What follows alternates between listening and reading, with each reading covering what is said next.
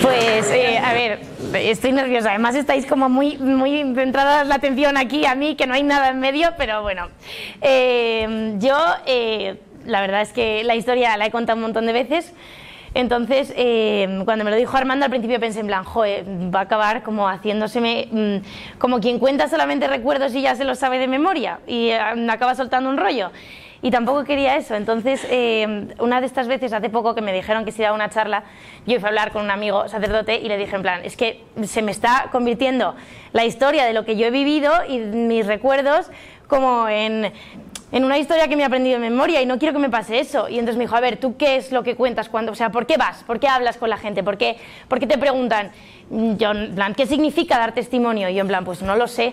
Me dijo, a ver, dar testimonio es, es que eres testigo de algo. O sea, no es que tú hayas hecho nada grandioso, no es que tú haya pasado en plan que digas, eh, joe, te mereces que te escuchen. No, simplemente es que cada persona en su vida es testigo de unas cosas y yo he sido testigo de algo que, yo creo y creemos que este mundo pues necesita escuchar. Y es, bueno, es que, eh, que Lucía está en mi vida y que ha sido un regalo para mí. Entonces, yo os cuento la historia, es posible que me atranque de repente y que me ponga nerviosa, entonces si queréis ya hacéis todas las preguntas que queráis, no os cortéis de verdad, por favor, porque entonces ya me corto yo y esto es un bucle. Entonces, bueno, eh, bueno, muchos habréis visto el vídeo, pero yo cuento todo y, y ya está.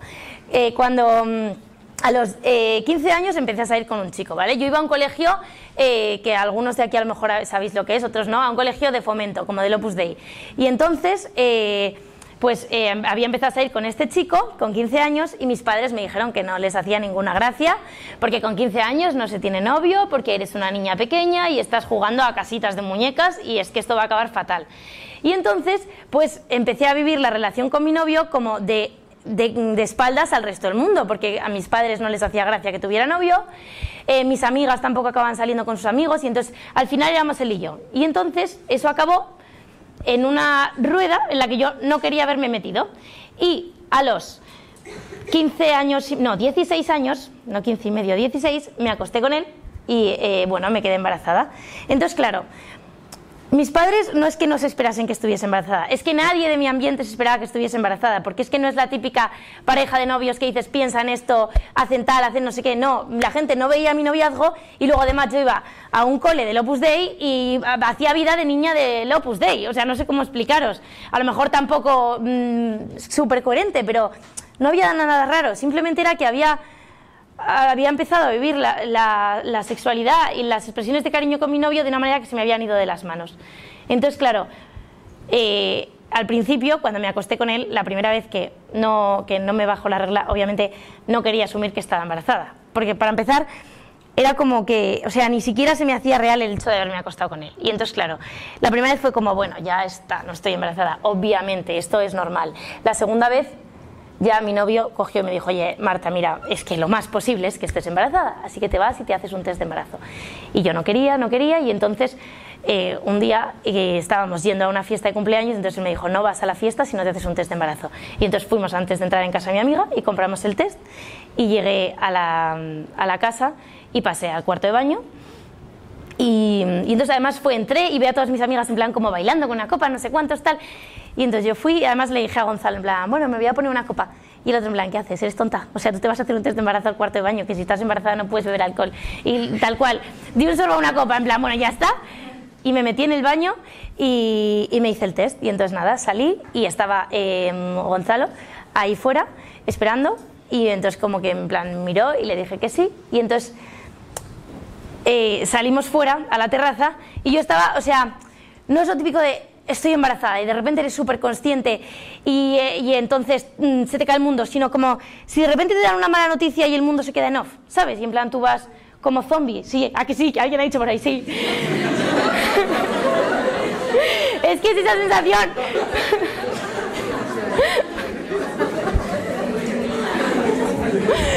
Fue así, en plan, quedarte de repente bueno, eso, quedarte de repente como en off. Entonces, ir como un autómata a la terraza de la casa y quedarme como atontada En plan, yo veía que como que la gente iba, venía, venían mis amigas, en plan, Marta, vamos a bailar, vamos a no sé qué, Marta, hay un chico guapísimo por ahí, Marta, no sé qué, y de repente fue como, en plan, como si de repente ponen el sonido y Gonzalo me dijo, vámonos de aquí, no, vámonos de aquí, vamos a salir fuera. Y entonces salimos fuera de la casa y me eché a llorar. O sea, tampoco estaba muerta de miedo, era como que de repente, ya está, o sea, lo que llevaba temiéndome dos meses era verdad, ¿sabes? Estaba embarazada. No era como, eh, no fue pensar ni en mis padres ni en nada en concreto en ese momento, era como, mierda, ¿sabes? Era la peor noticia que me podían dar. Y, entonces Gonzalo en ese momento me dio un abrazo, o sea, yo no sé qué cara estaría poniendo mientras me daba el abrazo, pero estoy segura de que era algo así como, me cago en la leche, ¿sabes? Pero, pero, pero el abrazo que me dio fue como, no te preocupes, Marta, va a salir todo fenomenal, va a salir todo fenomenal. Eh, me dejó en casa y esta noche estuve sin dormir, o sea, solamente le daba vueltas a la cabeza, en plan, mierda, ¿qué, qué hago ahora? ¿Cómo se lo digo a mis padres? ¿Cómo o sea, ¿qué, ¿qué hago? ¿Qué pasa ahora con mi vida? En plan, ya está, sí, estoy embarazada, ¿y ahora qué toca?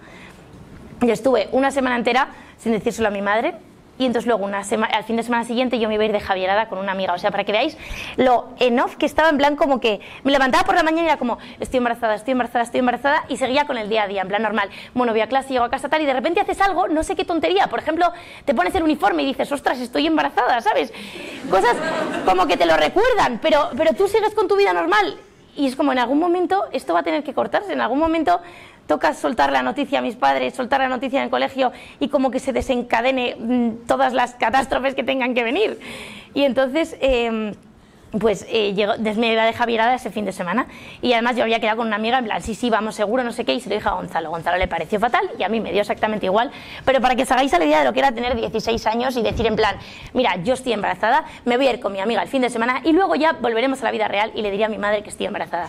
Entonces volví de la Javierada y súper inteligentemente me compré otro test de embarazo porque me parecía que aquello había que corroborarlo de alguna manera. Y entonces me compré un test de embarazo que dijo que estaba como de no sé cuántas semanas, en plan, ya estás embarazadísima, chica. Y entonces, esto era el lunes por la mañana, antes de ir al colegio. Fui al colegio y entonces era como, vale, hoy se tengo que decir a mi madre, hoy se tengo que decir a mi madre.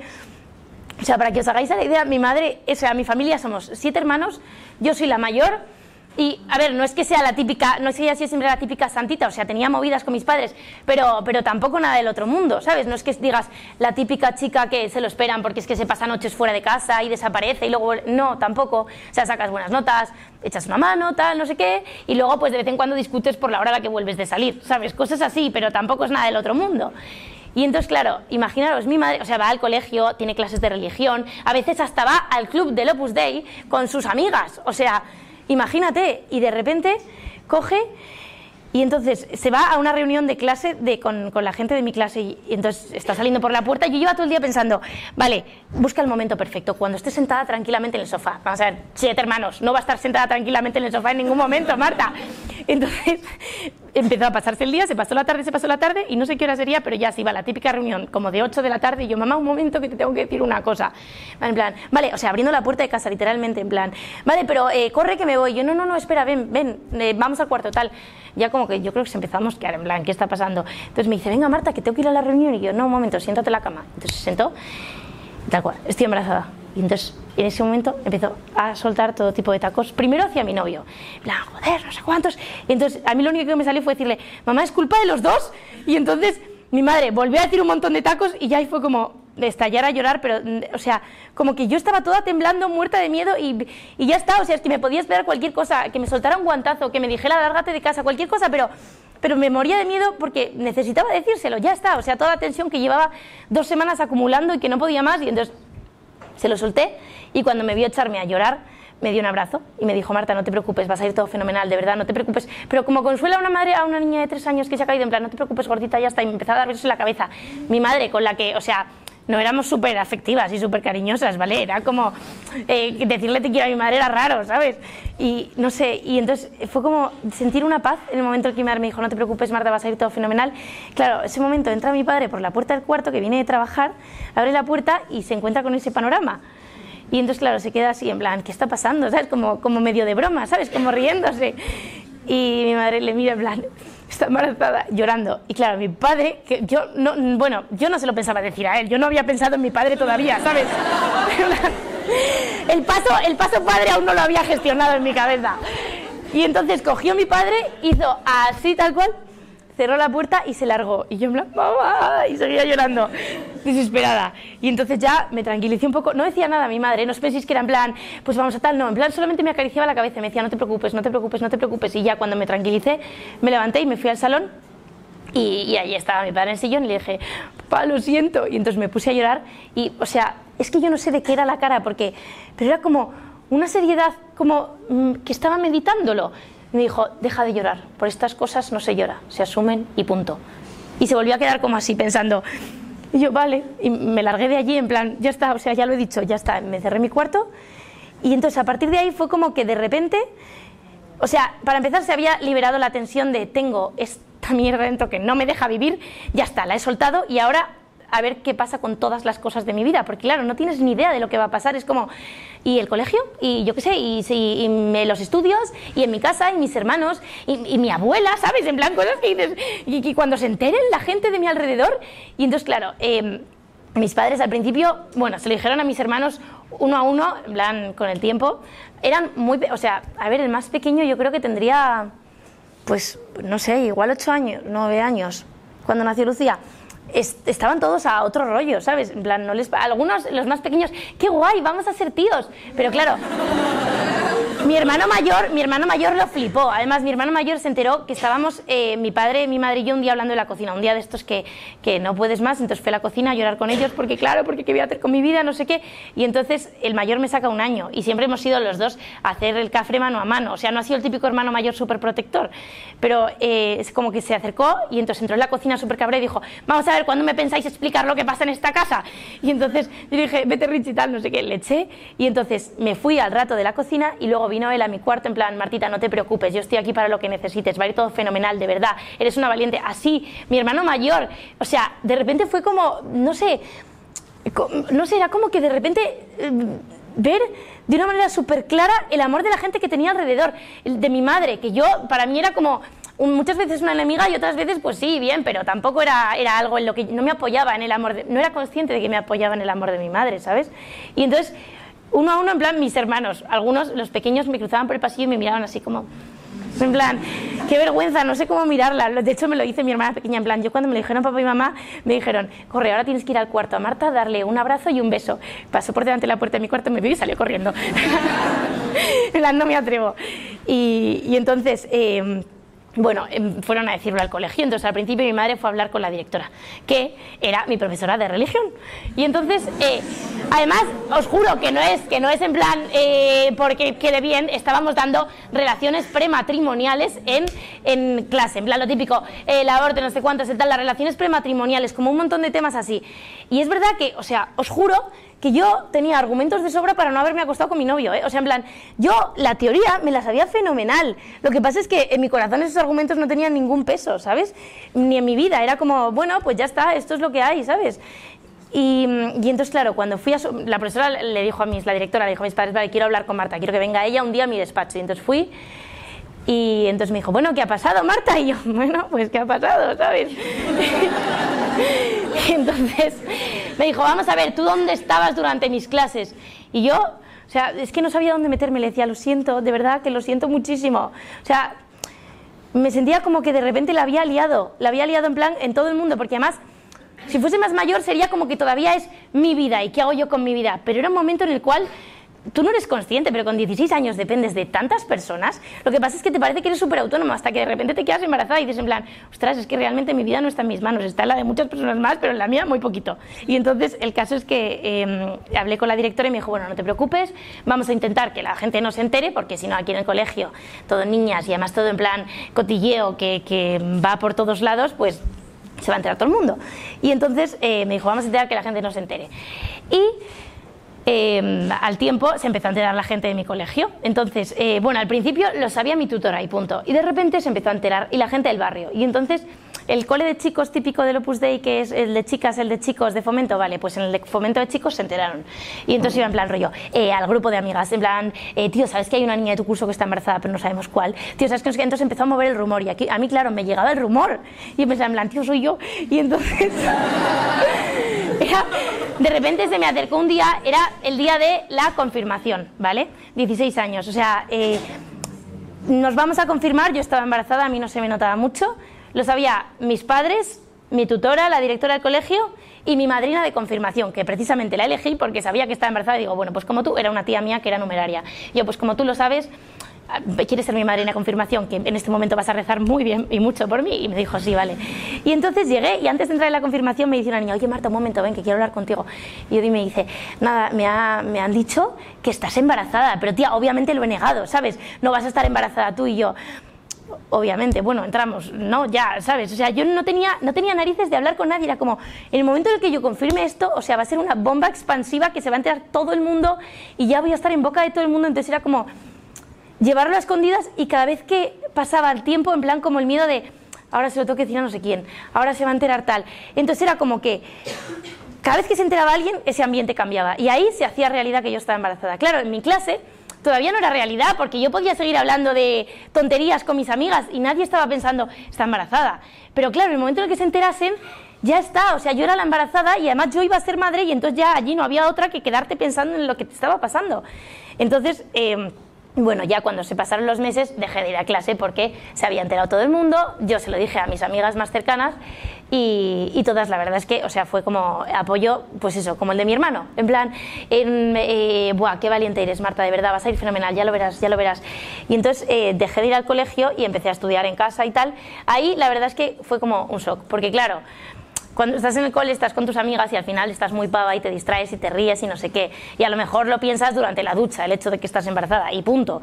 Pero luego, quedarte en casa todas las mañanas era como, vaya mierda, tío. O sea, yo no quiero estar aquí no quiero, estar embarazada, no quiero estar embarazada, quiero irme a clase. Mis amigas en plan, pues nos vamos a ir a, no sé dónde se querían ir, a la feria de Sevilla, pero ahora que lo pienso, bueno, no sé, querían irse a una feria y se piraban de casa sin avisar a sus padres y no sé qué, yo pensaba, jo, qué guay, yo me uniría, qué divertido, tal, no sé qué. Y era como, no, no te unes, no te unes y no te vas a unir ya hasta dentro de, siglos a estos planes porque vas a tener una hija.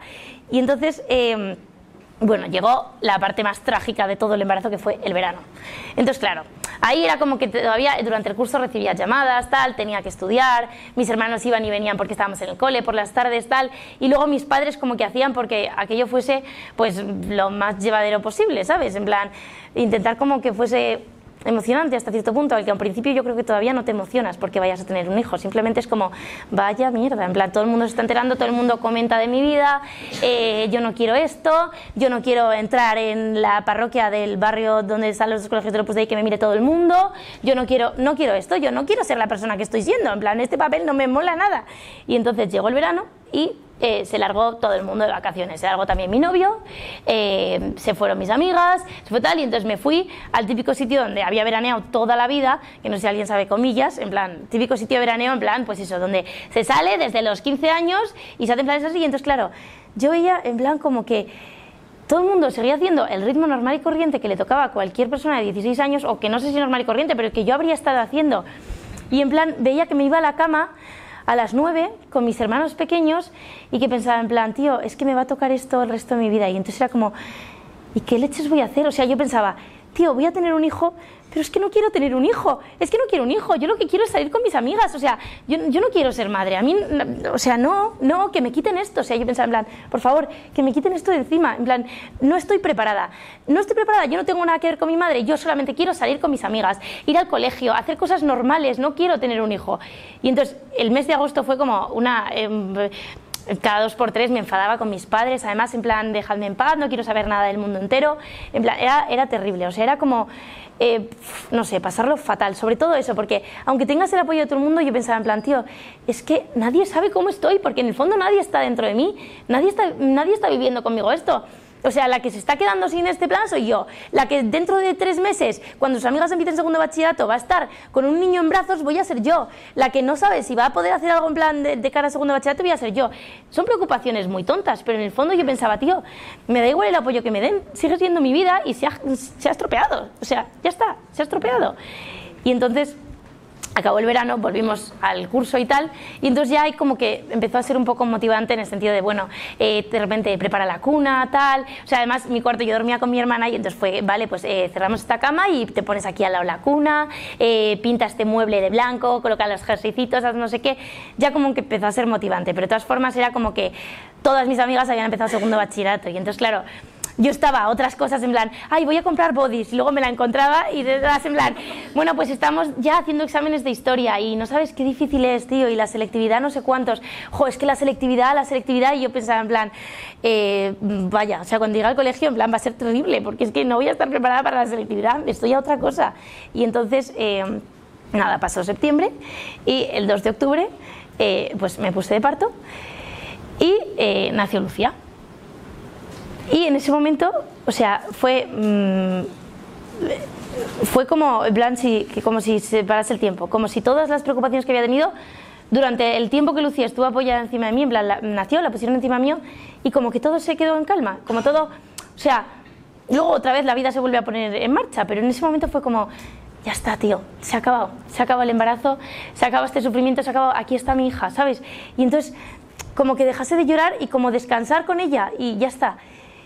Y entonces, eh, o sea, yo, cuando alguna chica me dice en plan que en vez de eso ha pasado por un aborto, o sea, se ha acabado el embarazo, pero claro, se ha acabado no con tu hijo en brazos, ¿sabes?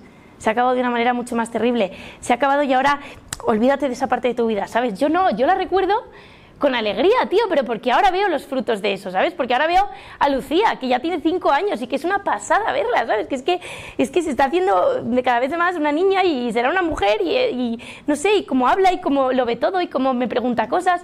Entonces, claro, es, es como que ahora esos nueve meses que me parecían lo más terrible del mundo, en plan, eh, doy gracias a Dios, ¿sabes? En plan, bueno, y gracias porque seguía adelante, y gracias por toda la gente que tenía, y gracias por, por, no sé, por haber aguantado la soledad también, no sé, bueno, eso, y entonces nació Lucía y al principio pues, al principio fue un poco intentar gestionar la vida de niña de 16 años, que 17 ya había cumplido, cambiando pañales y bodies, había momentos preciosos, porque eh, un hijo es lo más, de las cosas más grandes que hay en esta vida, y es verdad que, o sea, sobre todo los momentos en los que estábamos Lucía y yo solas, pues cuando me levantaba por la noche porque lloraba para dar comer tal, todas esas cosas no son tristes, en plan, eso era precioso, estar sola yo con ella.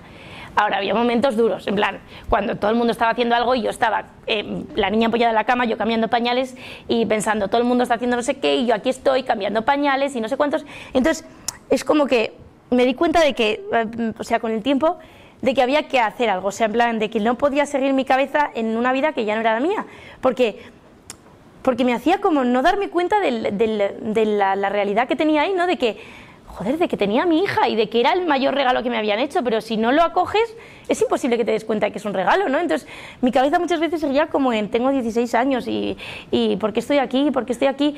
Y era, o sea, en ningún momento fue, no quiero estar con Lucía pero a la vez era como sentirte dividida, porque seguías sintiendo que eras la misma niña de antes, solamente que con otra niña al lado, ¿sabes? Entonces, era un poco eso. Y, y es verdad que, o sea, ahora miro cómo ha ido todo y si me, o sea, eh, no sé, si, es que, o sea, ¿volvería a vivirlo? Sí, es que es, o sea, es que es, que es Lucía y me ha cambiado la vida y yo no sería, no sería como soy para nada si ella no estuviera en mi vida. Y es que, no sé, yo creo que me ha hecho darme cuenta de un millón de cosas y me ha hecho aprender a valorar un millón y luego me ha hecho darme cuenta de que yo creo que lo más guay que me ha hecho darme cuenta Lucía es como que el, presente que tienes es un regalo y no es la típica frasecita de Instagram. O sea, yo no quería estar cambiando un pañal, pero hasta que no acogí eso como un regalo, en plan, no me hizo grande, tío. Un hijo te hace grande cuando, cuando de verdad lo acoges y cuando en plan dices, vale, voy a quitarme esto, ¿qué tengo, tío? Es que tengo a Lucía aquí, tengo a mi hija y tengo a mi hija que además, o sea, te mira y cuando llegas a casa es la emoción, aunque no sepa hablar, en plan, yo llegaba del colegio a mediodía y es que Lucía se volvía loca, en plan de verme llegar del colegio, y es que se emocionaba, me, la echaba los brazos y entonces claro, o sea, era como, en plan, qué fuerte, tío, que, que haya mm, que haya tanto amor en mi vida, ¿sabes? y eso yo creo que lo he descubierto gracias a ella, no solamente el de Lucía, el de mis padres, el de mis hermanos, el de mis amigas, el de las profesoras de mi colegio, que eran las profesoras y punto. En el momento en el que vienen a verte cuando estás embarazada porque tienes que estar de reposo y vienen y te traen un libro y te preguntan si necesitas ayuda con matemáticas y no sé cuántos y tal, era como, tío, yo pensaba que te daba igual, ¿sabes? En plan, pensaba que solamente era una alumna más de tu clase. O en el momento en el que te quedas dormida en clase de matemáticas, de profesora de matemáticas que lo sabe en plan, estás bien, Marta, tal, no sé qué, quieres ir a tomarte un café, tal, quieres tomarte algo, no sé qué, o sea, como como de repente pensar en plan, tío, no sé, en plan, la gente es buena, la gente me quiere y, tío, mi vida es la leche, ¿sabes? No sé. Y eso, yo creo que ya está.